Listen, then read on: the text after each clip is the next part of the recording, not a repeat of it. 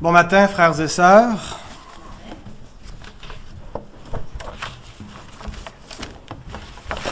Hier, nous étions à Québec, pas pour le carnaval. Euh, ça aurait été bien, mais euh, nous avions une rencontre ministérielle, donc c'est les différents ministres de la parole euh, qui, occasionnellement, aux deux, trois mois, nous nous, nous, nous rassemblons euh, soit à Québec, Saint-Jérôme ou à Montréal ou dans une autre de nos églises de l'association. Et euh, en introduction, le pasteur Perron, vous connaissez Raymond Perron, euh, amène toujours une petite méditation pour encourager les, ouvriers dans l'œuvre. Et il nous parlait de la grâce de Dieu, de la grâce, on dit en anglais amazing grace. Il n'y a pas réellement de qualificatif qu'on pourrait qui est équivalent à amazing, mais on, le traduit en français infini, mais c'est pas simplement le fait que la grâce est infinie, mais c'est qu'elle est extraordinaire, elle est, euh, c'est indicible, la grâce. Et il dit, une des raisons pourquoi on se bat euh, avec, et il le dit, je vais le dire comme il le dit, il dit le, le dimanche matin, il dit, il faut aller chercher les chrétiens à la remorque pour les amener à l'église on se bat contre les, les, activités sportives, contre les, les brunchs ou quoi que ce soit qui nous fait compétition à l'Église, eh bien, c'est particulièrement parce que la grâce est mal comprise. Quand on comprend la valeur de la grâce de Dieu, quand on comprend la grâce infinie que Dieu nous a accordée, notre cœur ne peut pas faire autrement que d'être bouleversé que d'être rempli de reconnaissance, d'amour, de gratitude, et la seule chose qu'on veut faire, c'est venir l'adorer. C'est pas une petite grâce cheap, c'est pas une petite grâce correcte que bon on accepte, puis euh, si je suis disponible, j'irai t'adorer, mais c'est une grâce infinie. Et je disais, c'est donc vrai. Avant de comprendre que nous étions pécheurs, nous nous soucions guère de Dieu. Lorsque Dieu nous a fait comprendre notre péché, qui nous a accordé dans sa grâce la repentance. Nous avons euh, été reconnaissants et nous avons désiré vivre pour lui. Plus on comprend sa grâce, plus on approfondit ce, cette grâce extraordinaire, plus notre cœur est transformé, plus notre pensée est changée, plus nous sommes sanctifiés. La sanctification, ça se fait par la grâce de Dieu. Eh bien, puisse l'étude de la grâce de Dieu, des doctrines qui concerne la grâce de Dieu, réellement pénétrer nos cœurs pour les transformer ce matin. Nous allons euh, débuter euh, continuer le reste de cette matinée d'abord avec un mot de prière. Notre Père, nous te louons pour ta grâce. Merci pour ta parole de grâce qui nous révèle l'évangile de grâce, Seigneur. Et nous voulons euh, ce matin à nouveau plonger nos regards pour mieux comprendre le salut que nous avons. Si nous vivons inconséquemment, Seigneur, souvent à, à, ta parole, c'est parce que nous la comprenons mal, tout simplement, Seigneur. Et nous te demandons pardon d'être souvent négligents vis-à-vis de cette grâce extraordinaire. Je te prie, Seigneur, ce matin, de me venir en aide, de m'aider à expliquer cet évangile, cette grâce élective qui nous est révélée dans ta parole. Je te prie de disposer nos cœurs à nous tous pour comprendre et être réceptifs à ta parole, afin que ton nom soit glorifié. Seigneur, nous voulons penser aussi à ceux qui ne peuvent être parmi nous ce matin, qui sont en voyage. Te prie de les bénir. Et nous voulons penser aussi en particulier à notre sœur Chantal, qui est euh, suite à son opération. Te prie, Seigneur, de, de la visiter, de la fortifier de la remettre sur pied, Seigneur, et que ta grâce soit avec elle, ainsi qu'avec nous tous. En Jésus, nous te prions. Amen.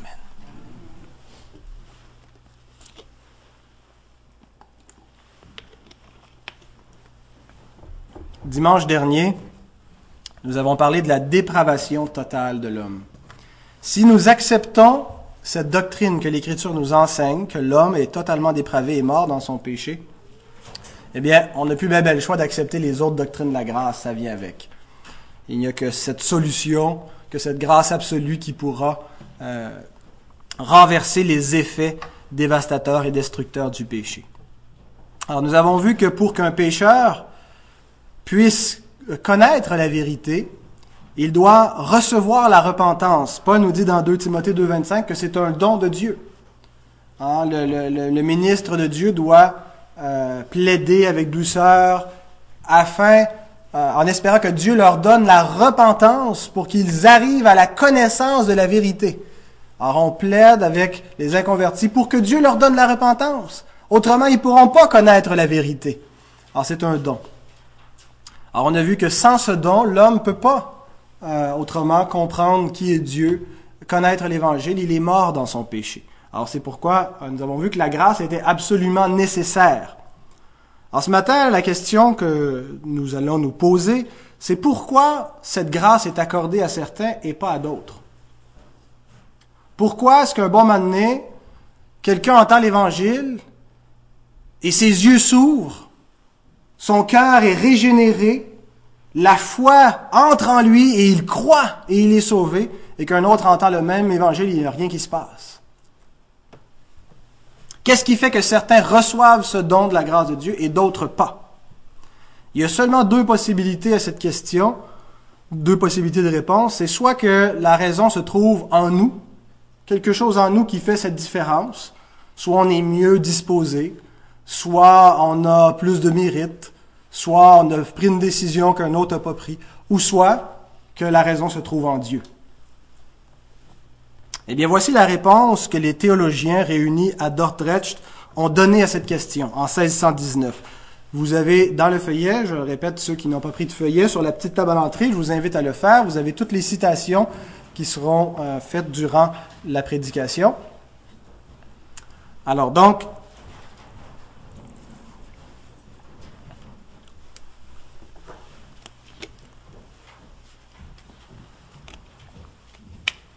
Les théologiens de Dordrecht, c'était euh, des théologiens euh, de théologie réformée qui étaient réunis pour examiner ce qu'on a vu, euh, on en a parlé dimanche dernier, l'arminianisme qui plaidait pour le libre arbitre. Alors voici comment ils ont répondu à la question pourquoi certains reçoivent la grâce de la régénération, la grâce de la foi et d'autres pas?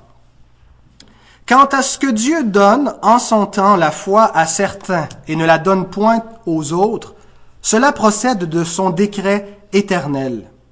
Car le Seigneur fait ces choses connues de toute éternité, acte 15-18, et il opère tout selon la décision de sa volonté, Éphésiens 1-11.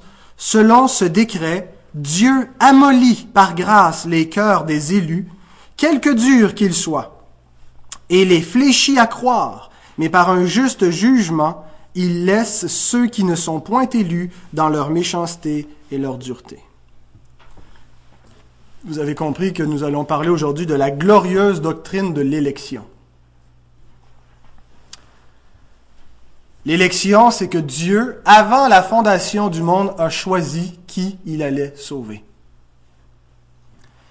Et la raison pourquoi, au cours de l'histoire, certains hommes sont régénérés en entendant l'Évangile et croient, c'est parce que avant la fondation du monde, Dieu les avait choisis. La Bible ne nous présente pas le salut comme étant causé par le libre arbitre de l'homme, mais par l'élection divine. La raison se trouve en Dieu. Nous lisons dans 1 Thessaloniciens, chapitre 1, au verset 4. Paul dit, Nous savons, frères bien-aimés de Dieu, que vous avez été élus. Le mot veut dire choisi. Comment est-ce que Paul sait ça?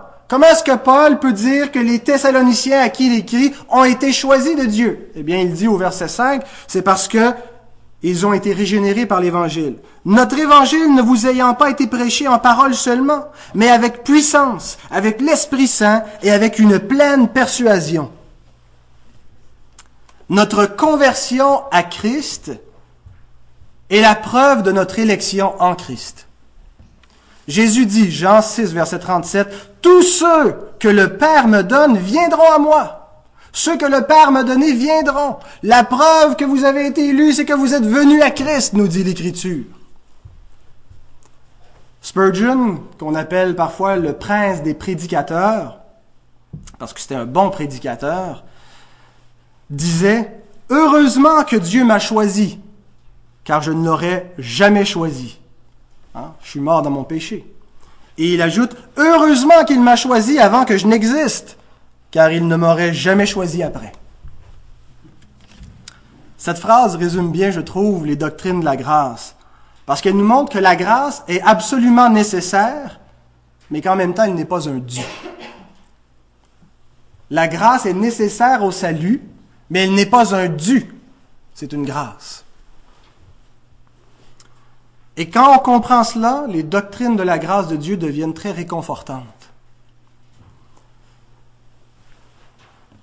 Mais étonnamment, la doctrine de l'élection est très peu aimée parmi les chrétiens. Elle est rarement prêchée, si elle est prêchée. Et même ceux qui y croient, parmi les évangéliques, semblent un petit peu la traiter comme une espèce de secret embarrassant dont il ne faut pas trop parler. On n'ose pas trop en parler parce que c'est une doctrine difficile, controversée et qui plus est, elle nous paraît injuste. Et on reproche parfois aux réformés de mettre un accent démesuré sur l'élection en disant la Bible n'en parle pas tant que ça et toute votre théologie est basée là-dessus. Eh bien, à ces gens ne plaisent, l'Écriture parle très fréquemment de l'élection. Et elle en, parle, elle en parle en des termes non équivoques. C'est pas flou. C'est très très clair ce que l'Écriture a à dire sur l'élection si on veut accepter ce que l'Écriture a à dire. Et elle ne s'excuse jamais, la Bible, de nous parler de cela. Elle ne semble pas du tout euh, mal à l'aise de cette glorieuse doctrine. Voici quelques versets. J'en ai choisi, je vous ai mis la liste, je n'ai pas mis tous les, les, versets. C'est pas une liste exhaustive, je vous ai mis seulement les références. Jésus dit, il y a beaucoup d'appelés, mais peu d'élus. Jean 15, 16. Ce n'est pas vous qui m'avez choisi, mais moi, je vous ai choisi. 1 Pierre 2, verset 9, qui nous a été lu en introduction. Vous, au contraire, vous êtes une race élue. 2 Thessaloniciens 2, 13. Pour nous, frères bien-aimés du Seigneur, nous devons à votre sujet rendre continuellement grâce à Dieu parce que Dieu vous a choisi dès le commencement pour le salut. Dans Marc, au chapitre 13, verset 20, il y a une redondance. Le Seigneur dit, Et si le Seigneur n'avait abrégé ces jours, personne ne serait sauvé. Mais il les a abrégés à cause des élus qu'il a choisis. Littéralement, c'est à cause des choisis qu'il a choisis. On ne peut pas se tromper. Acte 13, verset 48. Tous ceux qui étaient destinés à la vie éternelle crurent. Romains 8, verset 30, ceux qu'il a prédestinés, il les a aussi appelés. Et ceux qu'il a appelés, il les a aussi justifiés. Ceux qu'il a justifiés, il les a aussi glorifiés. Malheureusement, plusieurs ignorent l'enseignement biblique au sujet de l'élection et beaucoup rejettent cet enseignement. Ils ne réalisent pas qu'en rejetant cet enseignement, ils rejettent ce qui est la cause originelle de leur salut. Pourquoi croyez-vous que Dieu a envoyé son Fils mourir sur la croix? Eh bien, c'est parce qu'avant la fondation du monde, Dieu avait choisi des pécheurs qu'il allait sauver. Et qu'au temps marqué, il a envoyé son Fils mourir pour eux. Autrement dit, si Dieu n'avait choisi aucun homme, Christ ne serait pas allé mourir. La manifestation de la grâce de Dieu dans l'histoire a pour origine la grâce de Dieu dans l'éternité passée. La grâce de Dieu s'est manifestée envers nous dans le temps parce que Dieu avait résolu sa grâce dans l'éternité. Et Christ est mort à cause de l'élection. Or, comment, sous quelque prétention, sous quelque argument que ce soit, oserions-nous rejeter le fondement du salut, la cause première du salut, et mépriser la grâce de Dieu au profit du libre arbitre qui nous paraîtrait à nos yeux encore teinté par le péché, qui nous paraîtrait plus juste. Le salut, mes frères, mes sœurs, n'est pas quelque chose qui a atterri dans votre vie et dans la mienne par la bonne fortune. On n'a pas été chanceux d'entendre l'Évangile, d'être à la bonne place au bon moment pour être sauvé. C'est pas par hasard que ça nous a atteints. L'Écriture nous dit que ce salut que nous avons reçu a été orchestré par Dieu lui-même de toute éternité, par celui qui opère toutes choses d'après le conseil de sa volonté. Qu'est-ce que ça veut dire ce verset-là? Ça veut dire que Dieu opère toutes choses d'après le conseil de sa volonté. Tout ce qui arrive, C'est Dieu qui le fait arriver d'après le conseil de sa volonté. Dieu a un plan secret et éternel qu'il fait arriver pour ses élus.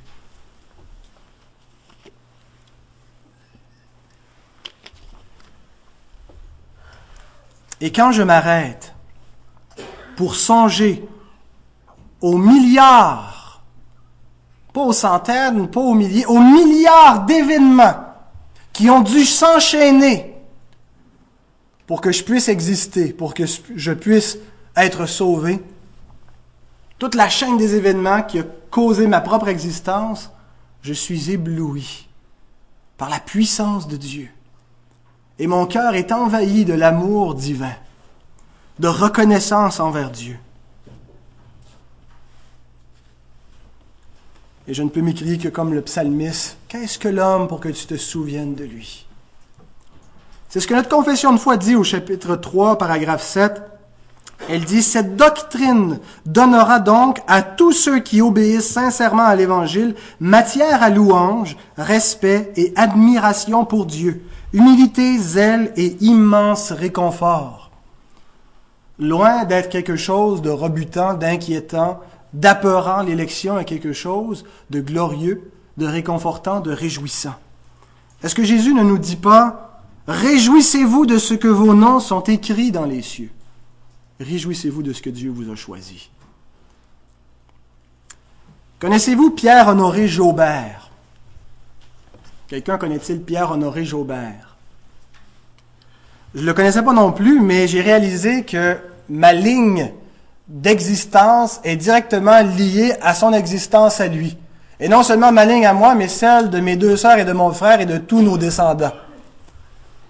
Pierre-Honoré Jaubert est arrivé en Nouvelle-France en 1755 au Québec. Il engendra Didier Joubert, qui engendra Zéphérine Joubert, qui engendra Jacques Charles Zéphérine Joubert, qui engendra Janvier Jacques Charles, pardon, je recommence, qui engendra Janvier, Janvier Jacques Joubert, né le 3 janvier 1869. À 13 ans, Janvier Jacques Joubert était livreur de lait dans la région de Montréal. Et il a été le premier à livrer son lait dans des contenants de verre plutôt que dans les contenants euh, de tôle métallique. Et ce qui a donné beaucoup de succès, il a augmenté sa clientèle, les gens achetaient davantage son lait, c'était plus intéressant de l'avoir en bouteille de verre. Et de sorte qu'avec le temps, son entreprise est devenue tellement grosse qu'il il, il est devenu la, la, principale laiterie de la région de Montréal. La laiterie Gigi Joubert Limitée. En 1914, il a ouvert sa première laiterie sur la rue Saint-André à Montréal. Il a conservé son entreprise jusqu'en 1932. Ça a été un succès sur toute la ligne. C'est devenu éventuellement Québec Lait. Bon, ça a été euh, administré probablement comme un, organisme parapublic éventuellement. Peu importe. Cent ans après la naissance de M. Gigi Joubert, à l'été 1969, un des édifices qui était désuet de sa compagnie a été détruit sur la rue Saint-André. À la même époque, mon père était un motocycliste le soir du 4 août 1969, il prend un de ses amis sur le plateau Mont-Royal, un certain William Turner, âgé de 18 ans, s'en allait avec lui à l'hippodrome de Montréal, emprunte l'intersection Saint-André-Saint-Grégoire où s'était trouvé l'édifice de M. Gigi Joubert démoli précédemment dans la journée, et il y a un débris de démolition sur son chemin. Mon père heurte ce débris, finit sa course dans un poteau électrique, se réveille un mois plus tard d'un coma, son ami qui était avec lui est décédé dans l'impact et mon père est paralysé de son bras droit pour le restant de sa vie. Environ euh, plusieurs mois plus tard, peut-être une année et demie plus tard, il euh, commence une réhabilitation en physiothérapie à l'hôpital Notre-Dame, où ma mère, qui par providence venait de terminer son baccalauréat en physiothérapie, euh, exerçait son métier. Et c'est comme ça qu'ils se sont rencontrés environ une dizaine d'années après ces événements. Je suis né troisième de quatre enfants. Heureusement, et je rends grâce à Dieu, que M. Pierre-Honoré Jaubert est immigré en Nouvelle-France en 1755 parce que vous auriez probablement eu un autre prédicateur ce matin. sommes-nous très, très, très, très chanceux d'exister? Est-ce que c'est le pur hasard, la pure contingence de tous les événements sans l'intervention divine, sans la providence de Dieu qui fait qu'on existe? Ou est-ce que notre existence est le dessein de Dieu? Voici ce que la Bible nous dit. Psaume 139, verset 15. Les jours qui nous étaient destinés, l'Écriture nous dit, étaient tous inscrits avant qu'aucun n'existât. Que tes pensées, ô Dieu, me semblent impénétrables, que le nombre en est grand. Si je les compte, elles sont plus nombreuses que les grains de sable. Je m'éveille, je suis encore avec toi. La prédestination est quelque chose qui devrait nous apporter une grande assurance. Et si ce n'est pas le cas, c'est qu'on comprend mal l'enseignement biblique sur la prédestination. Et on ne croit pas que la prédestination est vraie parce qu'elle nous apporte l'assurance, mais elle nous apporte l'assurance parce qu'elle est vraie. Elle nous enseigne que notre existence a du sens. Nous ne sommes pas dans une existence insensée ou euh, absurde, comme disent les existentialistes. Mais notre existence a été voulue. Nous avons été aimés par Dieu avant même qu'on existe et non pas chanceux de venir à l'existence. Et nous pouvons nous reposer dans la main souveraine de Dieu. On ne comprend pas toujours les tragédies. On ne comprend pas toujours pourquoi des tuiles nous tombent sur la tête. On ne comprend pas toujours pourquoi la maladie euh, nous arrive, pourquoi telle ou telle souffrance. Mais l'Écriture nous dit ceci. Toute chose concourt au bien de ceux qui aiment Dieu, de ceux qui sont appelés selon son dessein. Car ceux qu'il a connus d'avance, il les a aussi prédestinés à être semblables à l'image de son Fils. Romains chapitre 8, versets 28 et 29. Admirons la sagesse insurpassable du dessein divin, qui épouse naturellement le cours naturel de la vie, sans faire heure, sans heurter la volonté de ses créatures, mais Dieu fait arriver néanmoins son plan.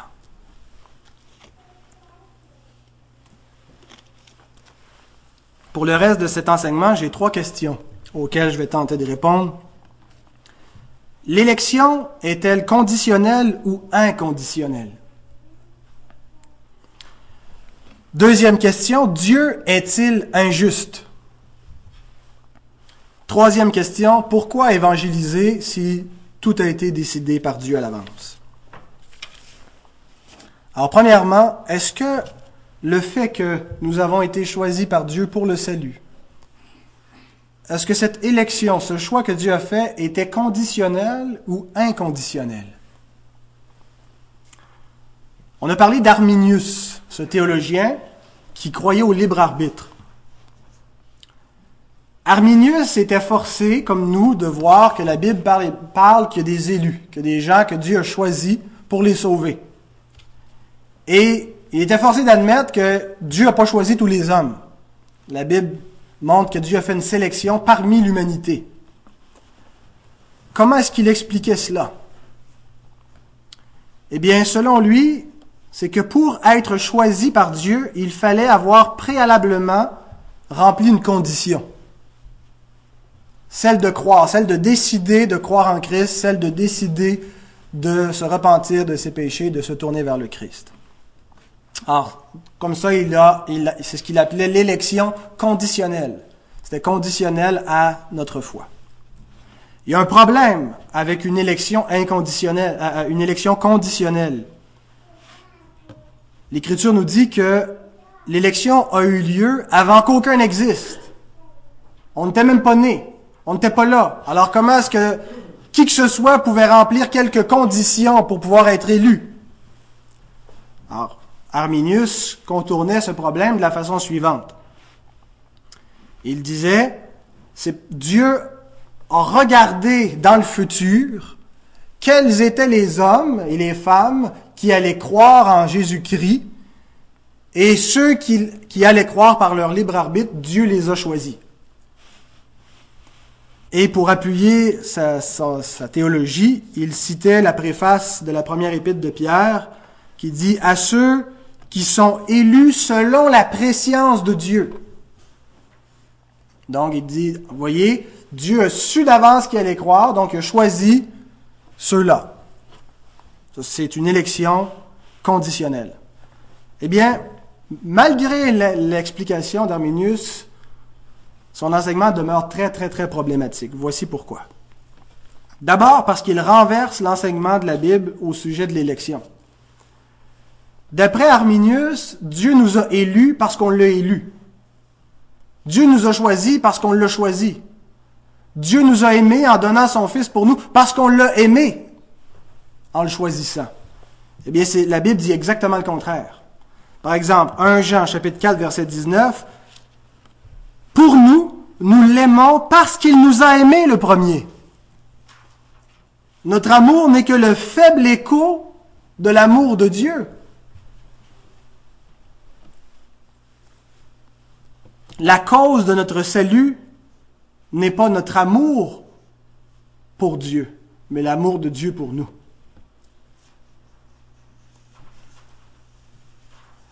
Et l'expression, et c'est une, expression qui revient souvent lorsqu'il est question de l'élection, l'expression avant la fondation du monde, avant qu'on existe, c'est une expression qui veut, qui, vise spécifiquement à dire, c'est avant même qu'il y ait quelques notions de mérite qui entrent en ligne de compte, avant même que vous soyez à même de choisir quoi que ce soit, Dieu vous avait choisi. Alors ça renverse complètement l'idée que l'Écriture nous présente par rapport à l'élection, ce que Arminius dit.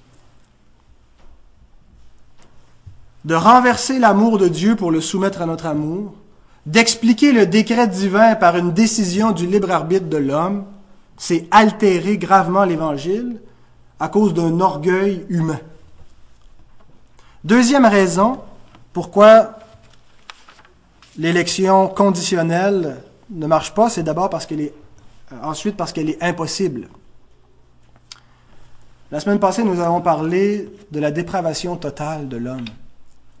Si l'homme est mort dans son péché, qui ne reçoit pas les choses de l'Esprit, qui ne peut pas les comprendre, qui est ennemi de Dieu, qui ne voit pas la clarté de l'Évangile et qui doit être ressuscité, comment est-ce que par son libre arbitre, il pourrait se tourner vers Dieu pour que Dieu puisse se tourner vers lui? Pour avoir une élection conditionnelle, il faut une dépravation partielle. Mais la Bible n'enseigne ni un ni l'autre. Si l'homme est totalement dépravé, si l'homme est mort dans son péché, L'élection ne peut pas être conditionnelle. Elle ne peut être qu'inconditionnelle. Alors vous voyez que l'enseignement d'Arminius repose sur un rationalisme et non sur l'écriture. Troisième raison,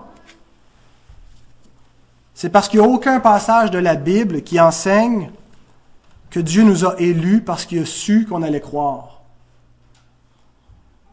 Pourtant, Arminius dit que nous avons été élus selon la préscience de Dieu.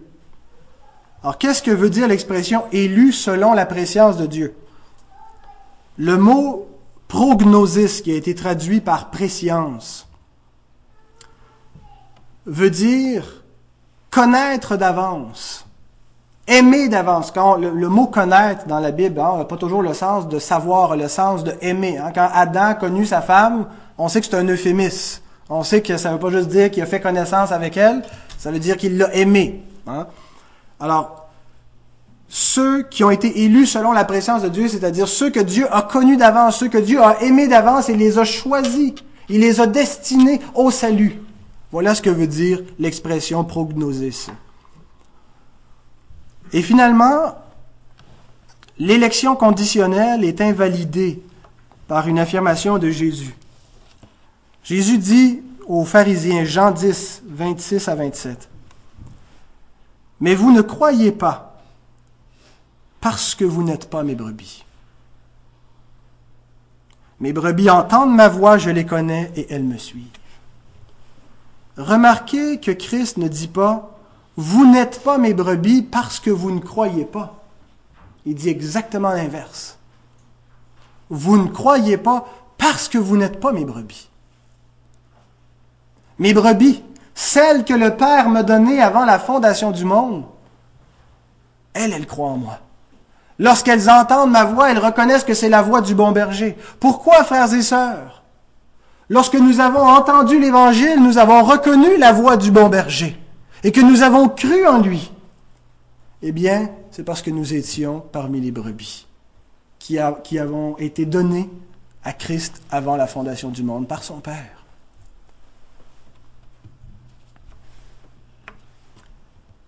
L'élection est inconditionnelle. Dieu nous a choisis inconditionnellement. Il ne nous a pas élus parce que nous avons cru, mais nous avons cru parce qu'il nous a élus. C'est toute la différence. Nous avons cru parce que Dieu nous a élus. Notre foi est l'écho de son amour, de son élection, de son choix. Alors pourquoi est-ce que Dieu nous a élus? S'il nous a pas élus parce qu'il savait qu'on allait croire, pourquoi est-ce qu'il nous a élus, nous, plutôt qu'un autre? C'est une excellente question à laquelle la Bible ne répond pas. En fait, elle, y répond, mais négativement. Elle nous dit, il nous a pas élus à cause de quelque chose qui est en nous. C'est pas grâce à nous qu'il nous a élus. Il ne nous a pas choisis parce que nous parce que nous l'aimions plus ou nous le haïssions moins. Il ne nous a pas élus parce que nous étions plus sages, mieux disposés. Paul dit, Dieu a choisi les choses folles du monde pour confondre les sages. Dieu a choisi les choses faibles du monde pour confondre les fortes. Et Dieu a choisi les choses viles du monde et celles qu'on méprise, celles qui ne sont point, pour réduire à néant celles qui sont, afin que nulle chair ne se glorifie devant Dieu.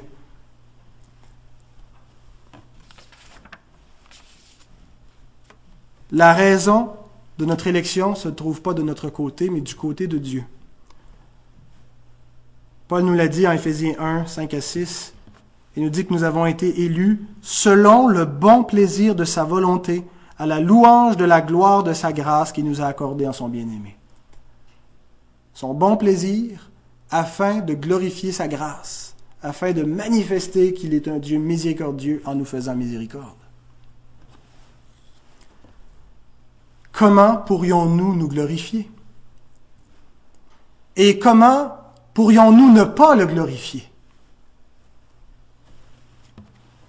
Notre confession de foi, chapitre 3, paragraphe 5, dit, il, a, il les a choisis par sa seule pure grâce et son amour, sans qu'il n'y ait rien dans la créature comme condition ou cause qui le conduirait à ainsi faire. Frères et sœurs, n'allons pas croire qu'il y avait quoi que ce soit de mieux en nous qu'en les autres, que dans les autres pécheurs.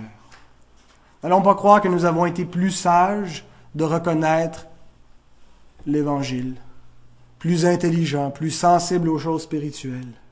Nous avons cru et parce que Dieu nous a élus. Et il n'y a rien d'autre que la bonté de Dieu qui l'a poussé à nous choisir. Dieu nous a retiré tout mérite toute raison de se glorifier en nous-mêmes, afin qu'il ne nous reste qu'une seule chose, se glorifier dans le Seigneur. Dieu a choisi des pécheurs, certains pires, d'autres moins pires. Dieu a abandonné d'autres pécheurs, certains pires, d'autres moins pires. Dieu est-il injuste d'avoir agi ainsi? C'est ma deuxième question. Dieu est-il injuste? C'est la même question que l'apôtre Paul demande après avoir présenté l'élection inconditionnelle. En Romains chapitre 9, verset 14, il dit, Que dirons-nous donc? Y a-t-il en Dieu de l'injustice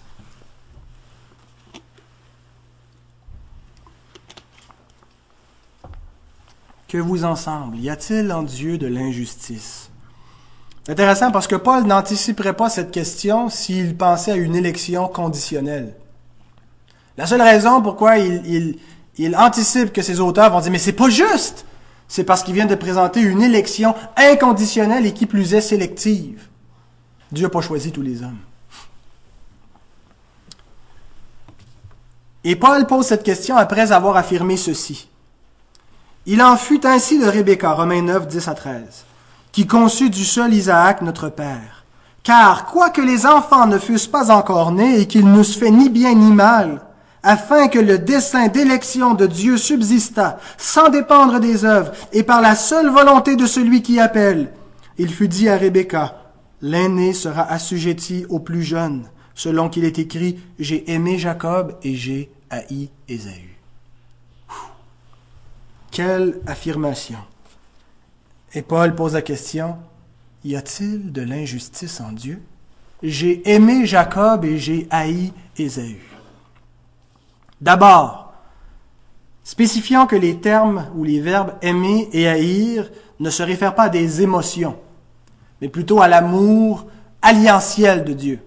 C'est-à-dire que Jacob a été choisi pour recevoir l'alliance de grâce, tandis que Ésaü a été laissé pour compte et il demeure sous l'alliance des œuvres, donc la colère de Dieu, parce qu'il demeure dans son péché. Alors, ce n'est pas une question d'émotion, de sentiment. Ensuite, il faut aller à l'encontre de notre réflexe naturel. Quand on lit ça, on a de la pitié pour Ésaü. On se dit, ouais, mais pourquoi Dieu, il l'a haï? Pourquoi est-ce que Dieu, il l'aime pas, lui? Tu sais, pauvre lui, c'est pas de sa faute. Pourquoi il l'a détesté? Eh bien, ce qui est étonnant, ce n'est pas que Ésaü ait été sous la colère de Dieu. Il n'y a rien d'étonnant ce qu'un pécheur soit sous la colère de Dieu. Ce qui est étonnant, c'est que Jacob ait été aimé. Et c'est ça qui devrait nous frapper, c'est ça qui devrait nous surprendre.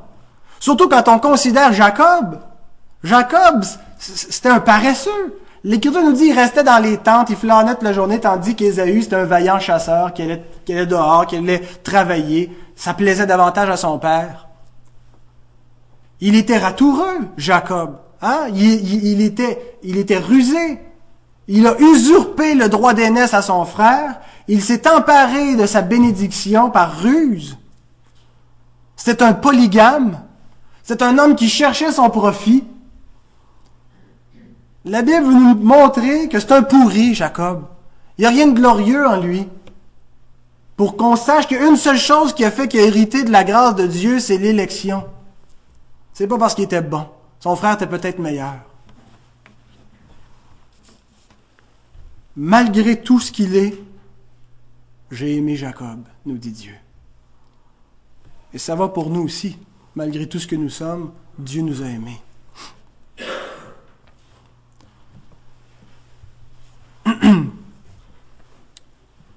Avant que les mérites entrent en ligne de compte, avant qu'ils qu n'eussent fait ni bien ni mal, afin que le dessein d'élection subsistât, en dépendant uniquement de la volonté divine.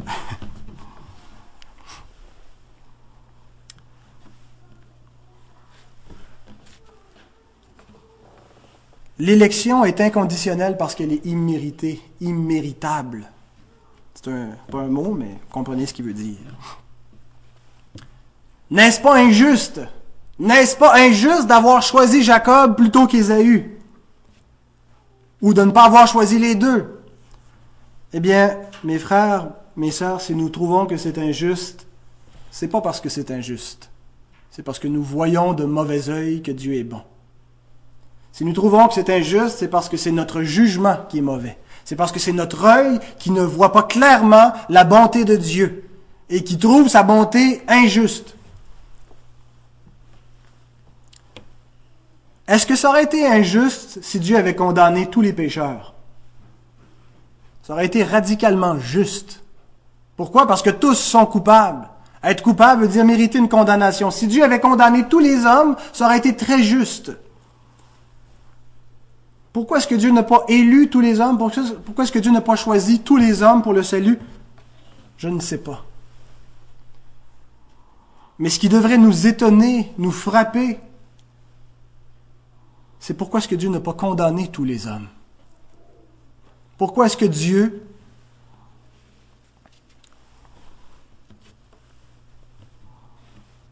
a fait grâce à certains pécheurs?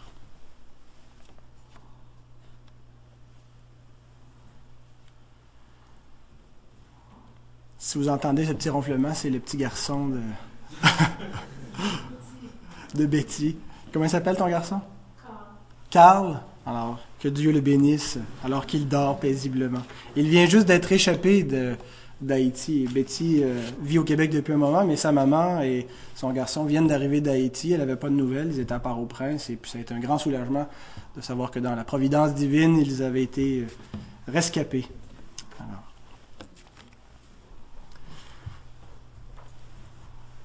La condamnation d'un pécheur n'a rien d'étonnant. Ce qui est étonnant, c'est l'élection d'un pécheur pour lequel Dieu envoie son propre Fils mourir. C'est renversant. Les réformateurs, les réformés disent la chose suivante. En enfer, l'homme n'a nul autre à blâmer que lui-même. Au ciel, l'homme n'a nul autre à remercier que Dieu. En enfer, on a ce qu'on mérite. Au ciel, on a ce qu'on ne mérite pas. Lorsqu'on comprend ça, on comprend qu'il n'y a aucune injustice dans l'élection divine, que c'est une grâce. Par contre, parfois, on fait une caricature de l'élection. On s'imagine que certains pécheurs voudraient venir à Christ, voudraient être sauvés, voudraient croire, mais non, Dieu les repousse. Tout bad, t'es pas élu. Eh bien, soyons très clairs. Tous ceux qui viennent à Christ, tous ceux qui sont venus, tous ceux qui viennent et tous ceux qui viendront sont sauvés. Et s'ils viennent à Christ, c'est expressément parce qu'ils sont élus. Et sachant que les non-élus, ceux que Dieu n'a pas choisis, ne veulent pas venir à Christ. Pourquoi? Parce que l'Écriture nous dit que les ténèbres n'aiment pas la lumière. Ils la fuient, ils la rejettent. Jésus nous dit, tous ceux que le Père me donne viendront à moi et je ne mettrai pas dehors celui qui vient à moi. Il veut, il veut que notre assurance redouble. Tous ceux qui viennent à moi, je vais les sauver. Et s'ils viennent à moi, c'est parce que le Père me les a donnés. Autrement, nul ne peut venir à moi, à moins que le Père qui m'a envoyé ne l'attire. Alors, mes amis, mes frères, mes sœurs, ayez de l'assurance. Si vous êtes venus à Christ, c'est parce que le Père vous a donné à lui et vous êtes sauvés. Ne cherchez pas dans les décrets éternels pour savoir si vous avez été élu et si vous pouvez venir à Christ. La Bible dit venez à Christ simplement. Croyez en lui. Repentez-vous de vos péchés, venez à lui. Et croyez sa parole qui vous dit que si vous le faites, vous êtes sauvés. Vous avez sa grâce. Quelqu'un ajoutera, mais Dieu n'endurcit-il pas le cœur des non-élus? Romains 9, 18 nous dit, Ainsi il fait miséricorde à qui il veut, et il endurcit qui il veut. Ah ben là, là, ça, là, ça c'est injuste. eh bien, la même épître nous dit aussi comment Dieu s'y prend pour endurcir un cœur. Et ça lui demande pas beaucoup de travail. Tout ce qu'il y a à faire, c'est laisser l'homme faire lui-même son, endurcissement. Romains 1.28 nous dit, Comme ils ne se sont pas souciés de connaître Dieu, qui ça? Eh bien les pécheurs. Tous ceux qui n'ont pas été choisis avant la fondation du monde, ils ne se sont pas souciés de connaître Dieu. Vous voyez, ils n'ont pas voulu venir à lui, ils n'ont pas voulu le connaître. Ils ne se sont pas souciés de connaître Dieu. Qu'est-ce que Dieu a fait? Il les a livrés à leur sens réprouvé. Tout ce que Dieu a à faire, c'est qu'il retire sa main. Il les laisse à eux-mêmes. Privé de la grâce, le cœur de l'homme s'endurcit. Privé de la grâce, le cœur de l'homme s'endurcit. Dieu n'est pas tenu d'être miséricordieux et il n'est pas coupable de l'endurcissement du cœur. Dieu n'est pas obligé de faire miséricorde. Il fait miséricorde à qui il fait miséricorde? Parce que s'il était obligé, ça serait plus une grâce, ça serait plus miséricorde, ça serait un dû, ça serait un salaire. Alors, puisque Dieu n'est pas obligé de faire miséricorde, il ne fait pas miséricorde à tous. Et ceux à qui il ne fait pas miséricorde, leur cœur s'endurcit, mais Dieu n'est pas coupable de leur endurcissement. C'est le péché qui en est responsable et c'est l'homme qui est responsable de son péché. Romains 9, 22, 23, Paul conclut en disant, Et que dire? Que dire en effet? Si Dieu voulant montrer sa colère et faire connaître sa puissance, a supporté avec une grande patience des vases de colère formés pour la perdition et s'il a voulu faire connaître la richesse de sa gloire envers des vases de miséricorde qu'il a d'avance préparés pour la gloire. Une dernière question. Pourquoi évangéliser si tout est décidé d'avance par Dieu? Notre confession de foi dit ceci, au chapitre 3, paragraphe 4. Ces hommes, ainsi prédestinés ou préordonnés, sont spécifiquement et immuablement désignés. Leur nombre est si certain et défini qu'il ne peut être augmenté ni diminué. À quoi bon évangéliser? Ceux qui ont à être sauvés vont l'être de toute manière et il n'y a rien à faire pour les autres. Tous ceux qui se moquent de la théologie réformée emploient cet argument. Je vous lis l'extrait d'une prédication, je vous dis pas c'est qui, essayez de deviner. si vous le connaissez pas personnellement, alors euh, vous regarderez dans, l'histoire. Alors dans sa prédication, ce, fameux prédicateur euh, incarne, fait semblant d'être un prédicateur calviniste ou réformé qui s'adresse au diable. Alors voici ce qu'il dirait au diable. Espèce d'idiot! Pourquoi perds-tu ton temps à rugir? Tes mensonges pour séduire des âmes sont aussi inutiles et futiles que ne l'est notre prédication. N'as-tu pas entendu que Dieu a entrepris ton travail et qu'il le fait plus efficacement? Toi, avec tous tes acolytes et, vos pouvoirs, vous pouvez seulement nous assaillir de manière à ce qu'on puisse quand même vous résister, tandis que lui, il peut détruire irrésistiblement le corps et l'âme en enfer. Tu peux seulement séduire, mais son décret inchangeable d'abandonner des milliers d'âmes dans la mort les contraint à continuer dans le péché jusqu'à ce qu'ils tombent dans le feu éternel. Tu tentes, mais lui nous force à être damnés, puisque nous ne pouvons pas résister à sa volonté. Espèce d'idiot, pourquoi chercher encore qui tu pourras dévorer? N'entends-tu pas que Dieu est le lion rugissant qui détruit les âmes et assassine les hommes? Alors, qui était-ce? Vous n'avez pas essayé de euh, tenter quelque chose? Oui? Jonathan Edwards? No, Jonathan Edwards was a Calvinist. He would not have preached that. Who? Le serment, oui, est anti-calviniste. Oui, oui, c'est un, arménien qui fait semblant d'être un prédicateur réformé qui s'adresse au diable et qui lui dit ça sert à rien de séduire, ça sert à rien de travailler. Nous, ça nous sert à rien d'évangéliser. C'est Dieu qui fait ça. On n'a rien à faire. Alors, c'est John Wesley qui était un, arménien, bien sûr, et qui euh, comprenait pas le calvinisme et la, foi réformée et qui l'a méprisé. Mais néanmoins, il a été quand même un instrument entre les mains de Dieu pour faire de, grands réveils, même s'il n'était pas euh, réformé. Donc, pourquoi évangéliser? Est-ce que ça sert à quelque chose? Nous croyons à la souveraineté de Dieu, non pas parce que nous avons déduit que c'était plus logique d'y croire, mais parce que la Bible enseigne une telle chose.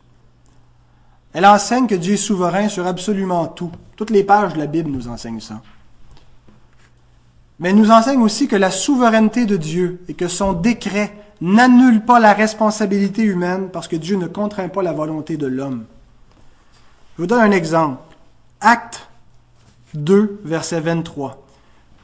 Pierre prêche à la multitude de Juifs rassemblés.